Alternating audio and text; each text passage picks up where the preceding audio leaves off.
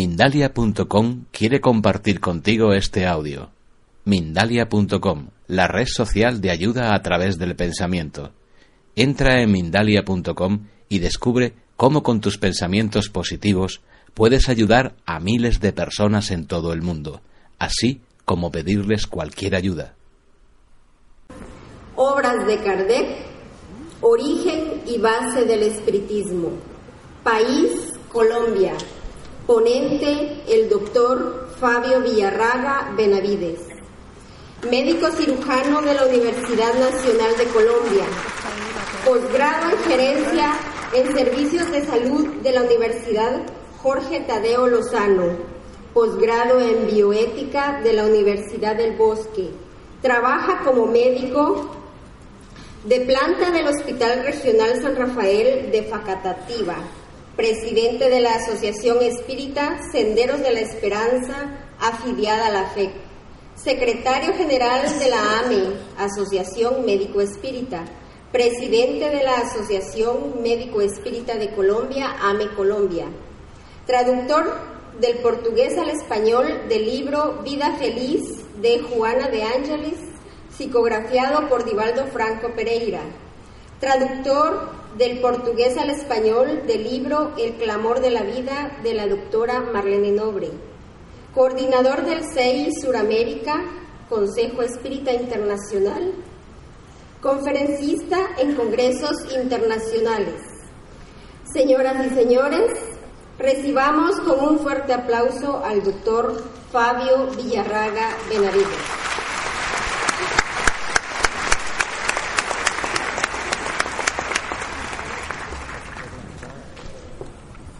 Muy buenas tardes para todos.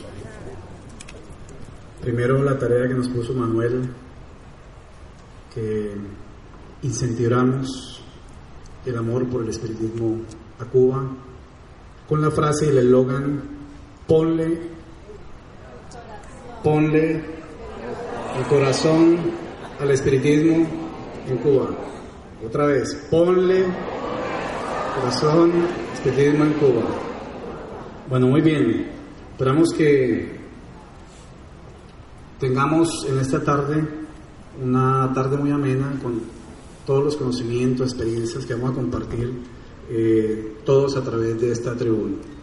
Vamos a ver en los siguientes minutos esta temática, obras de Kardec, origen y base de la doctrina espírita. Y a través de ella vamos a darnos cuenta de una síntesis de las obras que son fundamentales para el conocimiento profundo de esta doctrina que a todos nos atañe. Y en ese sentido, tenemos que empezar diciendo que la codificación espírita constituye los cimientos sobre los cuales se estructura el movimiento espírita. Y al hablar de los cimientos, estamos hablando que son las bases sobre las cuales, dentro de las instituciones espíritas que generan acciones, que generan movimiento, están allí inmersas y deben estar allí inmersas los conceptos fundamentales que la doctrina trae a través de los libros de la codificación. Dentro de estos libros de la codificación podemos decir que son cinco simientes de luz que fueron esparcidas en la humanidad en esa década del 50 y del 60 del siglo XIX. Y a través de ellas y a partir de la aparición del libro Espíritus se fue gestando todo movimiento espírita en el mundo que hoy podemos apreciar. Entonces, la importancia no solamente es para el movimiento, sino también es para la formación doctrinaria de todo espíritu. Entonces, ¿Dónde hacemos nosotros la inmersión del conocimiento? ¿Dónde vamos a consultar los conceptos una y otra vez repetidamente? ¿Dónde estudiamos cada una de estas obras? En nuestra institución y en el interín de nuestro estudio personal. Porque cada uno de nosotros debemos hacer un hábito de estudio cada una de estas obras. No se concibe un espírita formado que no conozca todas las cinco obras o que en la institución no hayan estudiado también las cinco obras como tal. El estudio de cada obra de estas mínimo requiere de un año en un estudio en grupo y por lo menos hacerlo un poco mejor dos años cada uno.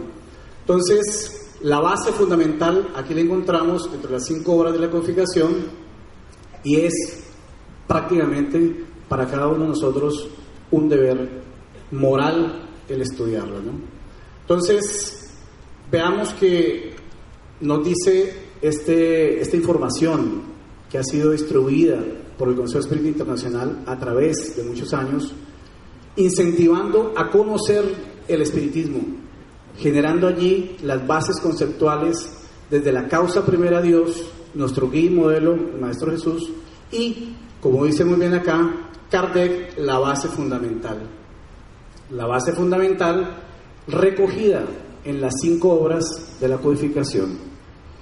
Pero no solamente es cuestión de conocer el espiritismo, porque una cosa es conocer y otra cosa es profundizar y otra cosa es estudiar.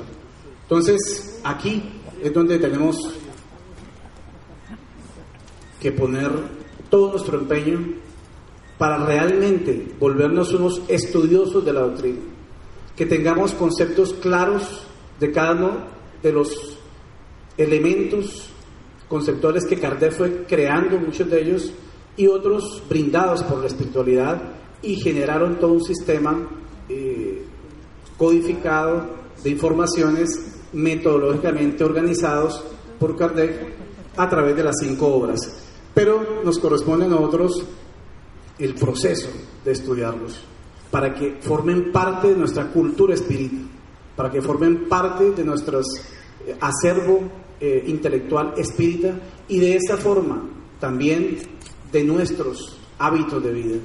Porque si el conocimiento no genera respuestas comportamentales, seremos entonces, como bien plantea Gardner, espíritas imperfectos. Y ahí el proceso de esfuerzo continuo para, para hacer de esta doctrina eh, cada vez algo mejor. Por eso entonces queda bien claro que los fundamentos conceptuales doctrinarios, filosóficos, prácticos y morales se encuentran compendiados en cinco obras que fueron publicadas entre 1857 y 1868 por el entonces profesor y pensador francés Hipólito León de Nizar Rivail, que constituyen la llamada codificación espírita. Ya, como Allan Kardec, y generando cada una de estas obras, cada una tiene un puño particular, un tema particular, pero como veremos, están realmente todas integradas en un eh, orden sistemático. Tenemos entonces que dentro de esta temática veamos cuál es el origen, ¿no es cierto? El origen espiritual del conocimiento. Y dentro de ese procedimiento, esa metodología que Kardec usó para indagar la espiritualidad, primero hubo el proceso del interés sobre una fenomenología del magnetismo de las mesas danzantes que un amigo de Kardec, Fortier, había, eh, lo había invitado para participar de estas sesiones y él en la, forma que fue indagando, que fue reflexionando de la fenomenología que en estas reuniones y sesiones se presentaba, halló que teniendo efectos inteligentes, esos fenómenos deberían tener una causa inteligente. Y de los efectos se remontó las causas y empezó a hacer ese proceso de indagación a la espiritualidad.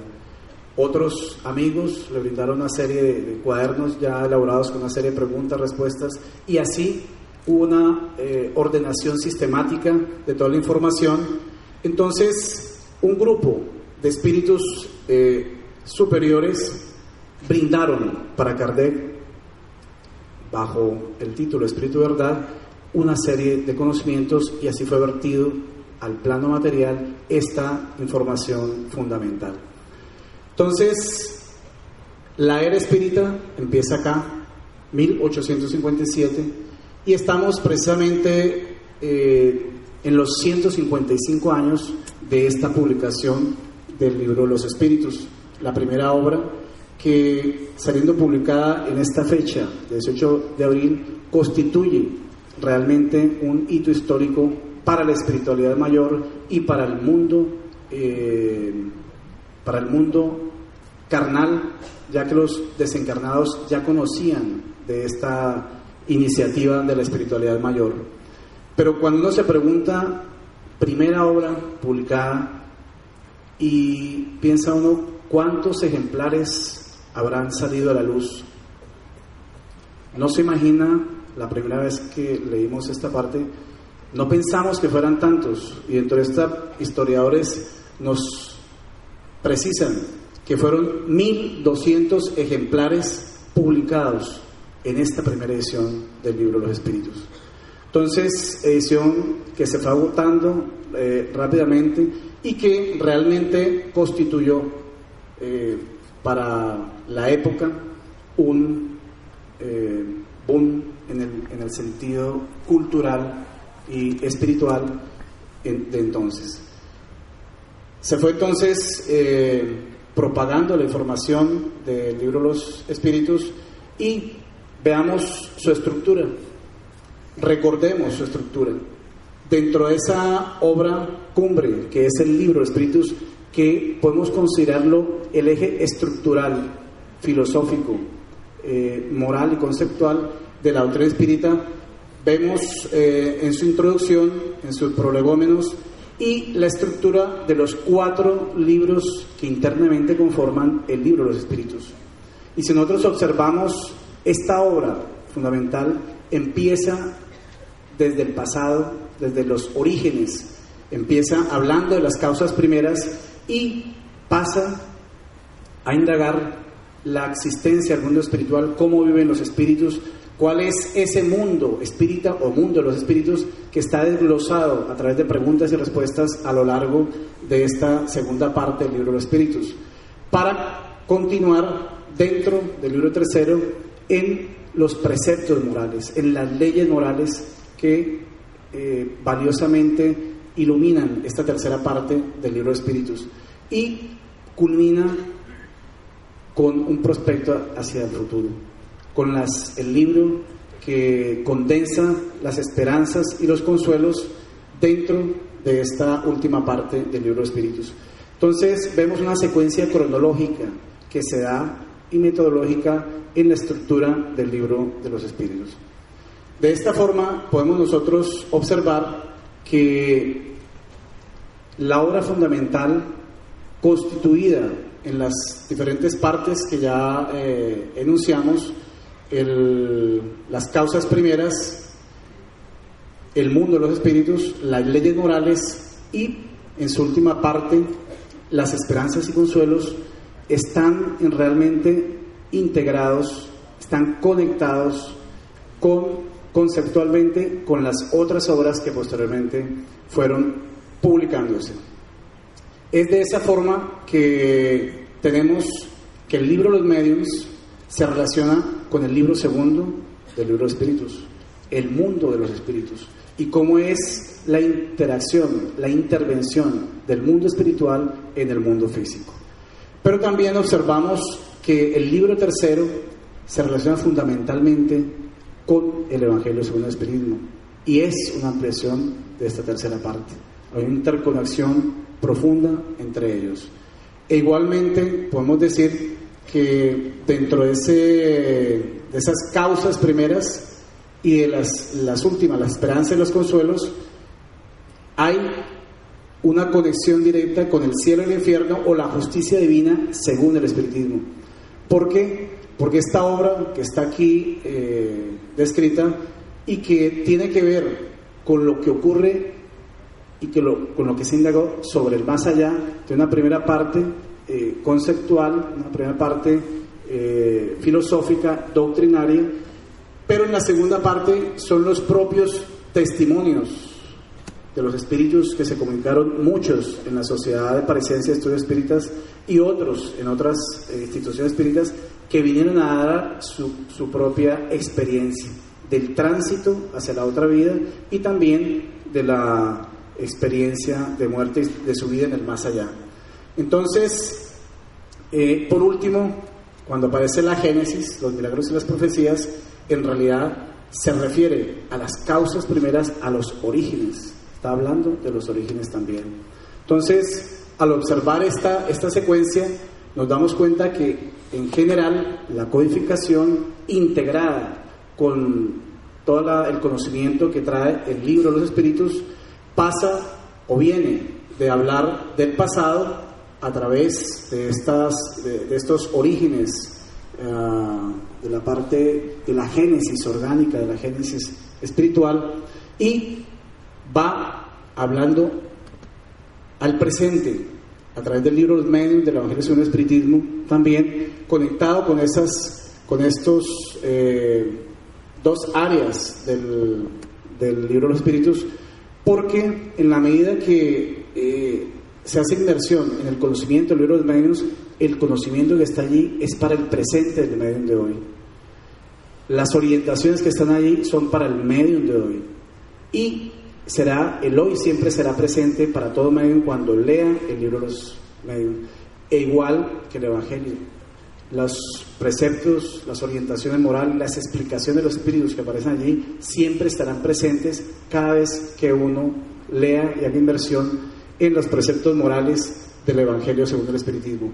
Entonces pasa del pasado al presente y lógicamente vamos hacia el futuro, hacia el más allá, hacia la vida después de la muerte.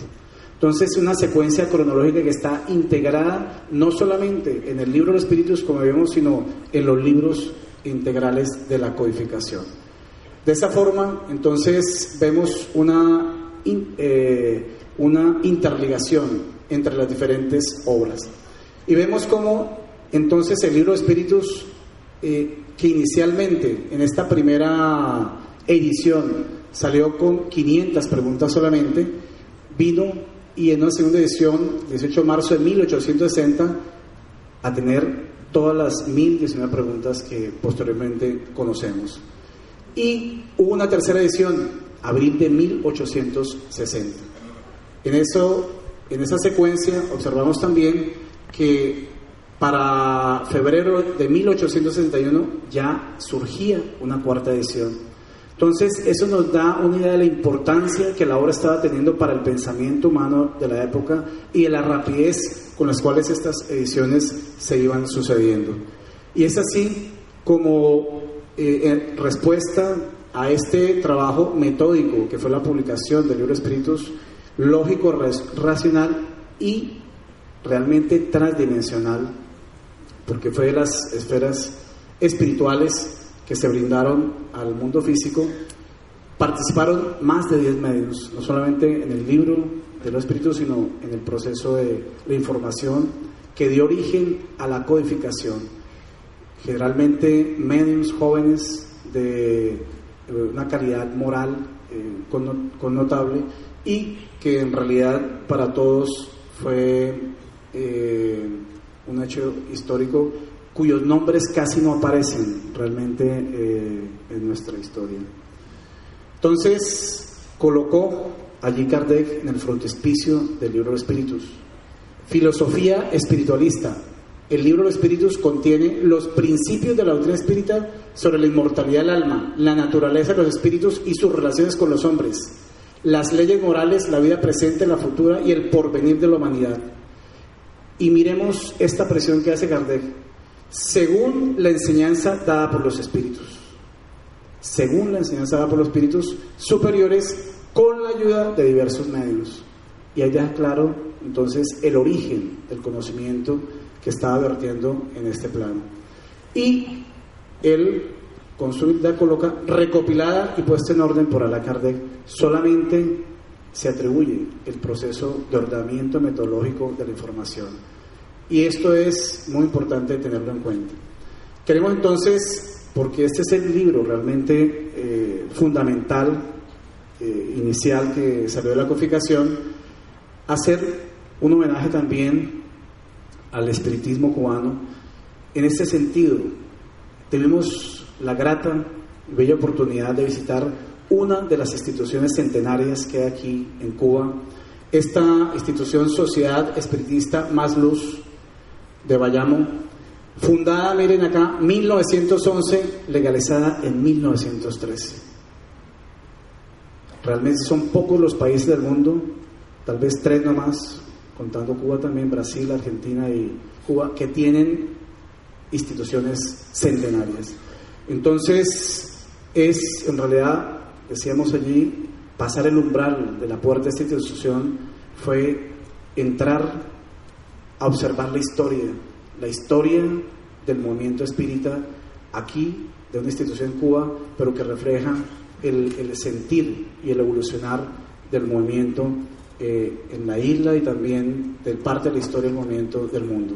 Entonces, es una institución cuyo, cuyas eh, eh, dirigentes nos recibieron con mucho amor, con mucho cariño y por quienes guardamos un afecto profundo.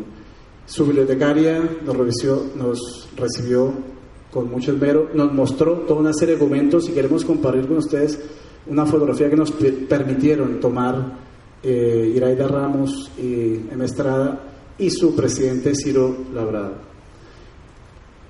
Este libro que ustedes ven acá, el libro de espíritus, uno de los primeros libros, o el primero tal vez, que ingresó, con el cual estudiaron, y miremos cuántas personas habrán estudiado, habrán posado sus ojos sobre estas letras, cuántas manos habrán pasado esas hojas allí para poder extraer el conocimiento que de la espiritualidad y traspasarlo a sus almas.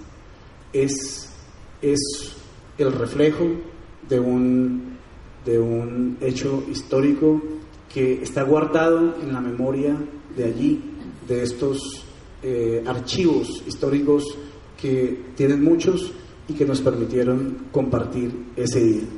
Y sobre todo también esta fotografía, que colocamos una parte textual de lo que dice acá, de un periódico de la época, dice Kardec y el libro de los espíritus. En el lugar donde estaba erigido el busto de Fray Marión, en un parque de esta ciudad, fue situada la efigie de bronce de Allan Kardec al conmemorarse el centenario de la publicación en París, Francia, del libro los espíritus foto Martín Llano, de un recorte de un periódico de la época. en realidad para todos nosotros fue muy emocionante observar todas estas informaciones históricas y queremos pedir un aplauso para esta institución, por favor, que así como ella, muchas otras hay acá que hacen parte de la historia del movimiento espírita cubano y que, como bien decían, eh, son parte de la historia del espiritismo del mundo. Muy bien, el libro de medios, 152 años, 10 de enero de 1861, llevamos ya también más de 150 años en este proceso con el libro de medios. Y antes de publicarse el libro de medios, apareció en el 58 las instrucciones prácticas sobre las manifestaciones espiritistas, una obra que Kardec mismo dice que por su contenido que no estaba tan completo y ampliado, lo eh, publicó como el libro los medios, ya la obra fundamental, en el año 1861. Entonces, veamos que dentro de esta secuencia aparece escrito en el libro de medios que es el, eh, una guía de los medios y de los evocadores. Y lo refiere como la guía del espiritismo experimental. ¿sí? para las experiencias de orden mediúnico como tal. Reemplazó las instrucciones prácticas de las manifestaciones espiritistas y trata de todos los géneros de manifestaciones, los medios de comunicación con el mundo invisible, el desarrollo de la mediunidad y también esta otra parte de las dificultades y los tropiezos en la práctica del espiritismo. Entonces, desde esa época, Kardec dejó bien planteado cuáles eran las dificultades, cuáles eran los tropiezos que se iban a encontrar o que se encontrarían dentro de, las experiencias mediúnicas a nivel institucional. Y por eso las dejó plasmadas como una advertencia para la época de, de Kardec y para la posteridad. Baste nada más hacer una ah, pesquisa sobre esas dificultades, sobre esos tropiezos y observaremos que muchas de ellas todavía aún se siguen presentando. De tal forma que es importante que vayamos a la fuente siempre a revisar. Y su estructura, démonos cuenta cómo empieza Kardec. Hay espíritus, porque si no se considera que hay espíritus, no se va a hablar de comunicabilidad de los espíritus, porque eso está, esto está fundamentado en la comunicabilidad de los espíritus.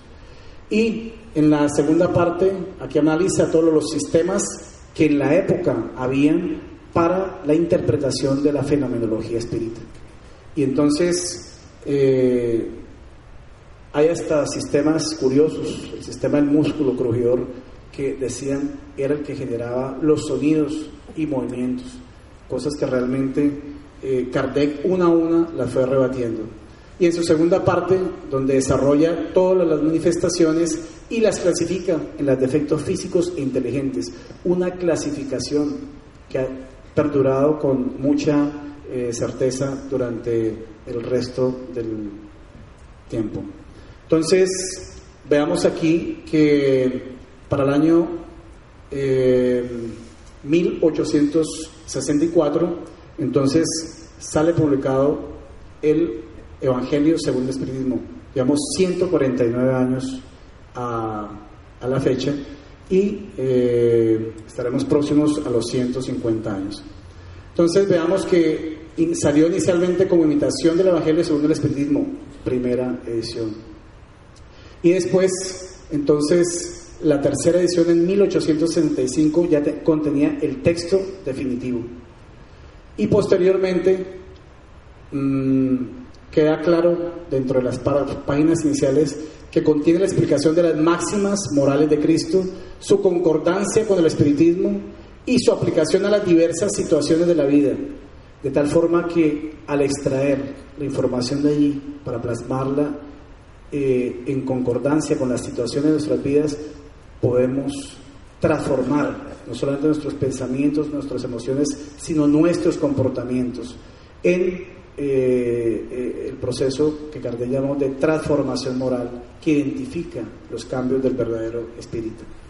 Entonces, por eso dice Kardec allí, solo es inquebrantable la fe que puede mirar a la razón cara a cara en todas las épocas de la humanidad. Y revisemos cómo está nuestra fe, es una fe inquebrantable como esta que nos eh, presenta el Evangelio. Si no, debemos trabajar entonces en ella. Entonces, allí queda claro cómo eh, el pensamiento de Sócrates, de Platón, están inmersos como precursores de la doctrina espírita. Hay toda una selección que hizo Kardec de esas enseñanzas socráticas y que hace una consonancia perfecta con la enseñanza de la doctrina espírita. Eh, hay esta aseveración que las materias que contienen los evangelios de los apóstoles pueden dividirse en cinco partes. Los actos y palabras de Jesús, los actos ordinarios, sus milagros, las profecías y esta última, las enseñanzas y las máximas morales. Es sobre estas últimas, como aparece allí, que eh, no hay controversia alguna a esos preceptos de los evangelios seleccionados, el codificador añadió algunas instrucciones complementarias dictadas en diferentes países y diversos medios por espíritus alentados de alta jerarquía espiritual. Entonces, si los primeros cuatro tienen, tienen digamos, eh, puntos de discusión, este último no tiene discusión alguna, porque son enseñanzas realmente morales universales.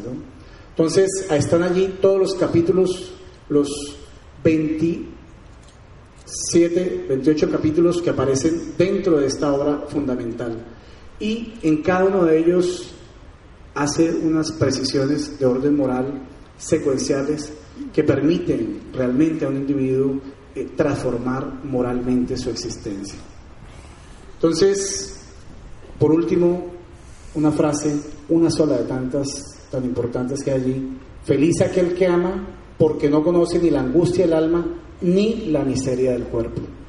Entonces realmente cuando aprendemos a amar de verdad, en realidad no conoceremos aquellas angustias del alma porque si las tenemos, sabremos superarlas. Y no sufriremos por las miserias del cuerpo porque si las tenemos, también las aprenderemos a soportar. Entonces, El cielo y el infierno, 148 años, 1 de agosto de 1865. Y en todo este periodo, esta obra fundamental nos ha venido eh, plasmando la información que apareció inicialmente sobre las penas de recompensa futuras, que nos habló también del examen comparado de la doctrina del tránsito de la vida corporal a la vida espiritual y que también eh, describió los detalles sobre estas penas eternas y el concepto de los ángeles y los demonios que había para la época.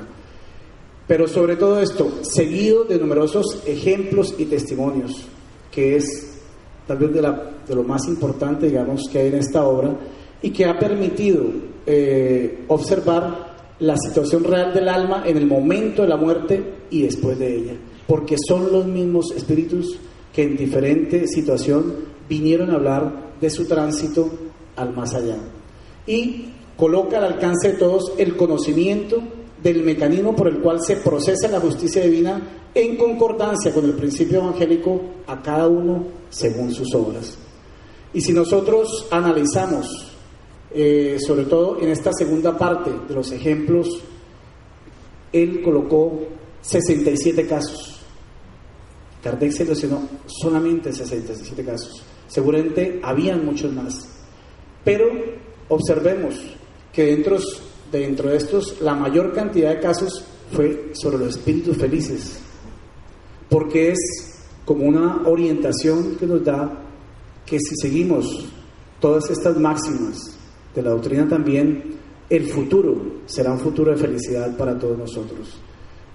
Que hay una, un mundo feliz que nos puede estar esperando porque después vienen las experiencias difíciles, los sufridores, suicidas, criminales, etcétera, que van contando sus experiencias de dificultad. Entonces, he ahí para todos nosotros una, eh, un futuro, digamos, que podemos nosotros evaluar. Y entre los diferentes eh, casos, solamente comentar aquí eh, de un suicida que él consideraba que había envenenado a alguien eh, y sin embargo esa idea lo fue envolviendo, lo envolviendo hasta que lo desequilibró y se suicidó en febrero de 1865. Fue evocado en París en abril de este mismo año y él contó, el mismo espíritu contó, que en una vida anterior de pobreza había sido rechazado por la familia de su amada. Envenenó al joven rival que se casaría con su amada por una rivalidad, de tipo afectivo. Y eso le generó en su psiquismo, en su espíritu, un remordimiento, un arrepentimiento y ese, esa vibración allí, ese recuerdo de ese acto cometido que solamente él conocía, pero su conciencia y la ley de Dios estaban allí presentes, ese recuerdo continuo le generó la idea perturbadora que imaginaba haber comprado un veneno y había envenenado a alguien, cuando en esta última vida, cuando se suicidó, cuando era un banquero en Canadá, entonces no lo había hecho. Pero esa idea perturbadora, eh, sintonizada con el, con el perturbador, lo llevó al acto suicida. Entonces, en la segunda parte encontramos muchos aspectos, recomendamos este, el Código Penal de la Vida Futura, de la primera parte, donde nos hablan fundamentalmente de que todo ser humano que comete un error pasa por un proceso de arrepentimiento, de expiación y por último la reparación. Pero no necesariamente son secuenciales, cronológicas, pueden estar interrelacionadas en el tiempo. Entonces, veamos por último la génesis, los milagros, las predicciones según el Espiritismo. 145 años de su publicación desde enero de 1868, un año antes de la desencarnación del el codificador. Y es a través de esta obra que entonces eh, analiza Kardec precisamente los orígenes. Las entidades le han dicho a Kardec que esperad una venta rápida, le han dicho los espíritus al codificador. Y en realidad fue así. En pocos meses se agotaron tres tirajes del libro. La cuarta edición de esta obra fue la edición definitiva. Y la obra Esta obra de la Génesis tiene por objetivo el estudio de tres puntos diversamente interpretados, la Génesis, los milagros y las profecías. Y ustedes verán que a través de la obra desarrolla toda la temática de análisis Kardec sobre estos tres puntos. En relación a las nuevas leyes que se deducen de la observación de los fenómenos espíritus. Y dos de los elementos o dos fuerzas gobiernan el universo, el elemento material y el elemento espiritual que ha plasmado ahí, haciendo una conexión con eh, eh, precisamente el libro Espíritus que nos habla de los tres elementos generales del universo, cuando plantea elemento material, elemento eh, espiritual y por encima de ellos Dios. Entonces, en la estructura observamos estas tres partes, todo lo que habla sobre la génesis, terminando sobre la génesis orgánica espiritual, analiza todo, todo el, campo de los milagros en la interpretación espírita y recomendamos este capítulo 2 de los fluidos que toda institución espírita debe estudiarlo profundamente, todo pasista y todo aquel que se adentre en el campo eh, experimental. Y eh, las profecías, como ustedes ya pueden haberlo visto en sus propias instituciones. Entonces, finalizando esta parte, nos dice Arthur Conan Doyle en la historia del espiritismo, refiriéndose al codificador. El temperamento de Allan Kardec contribuyó a dar siempre un cierto carácter a la codificación. Lo escribe como precavido y realista, incrédulo por naturaleza y educación, lógico y preciso y eminentemente práctico en ideas y acciones, estando igualmente distanciado del misticismo como del entusiasmo.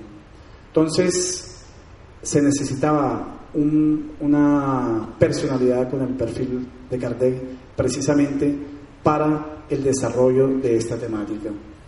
Entonces, y concluye Kardec en el prolegómenos cuando dice, todo ha sido coordinado de manera a presentar un conjunto regular y metódico. Era la conclusión después de culminar este trabajo. Entonces, estudiemos a Kardec, es nuestro mensaje final, estudiar a Kardec hoy, mañana y siempre. Muchas gracias. Si te ha gustado este audio, entra en Mindalia.com. Escucha muchos otros audios en nuestro podcast de iVoox y vídeos en nuestro canal de YouTube.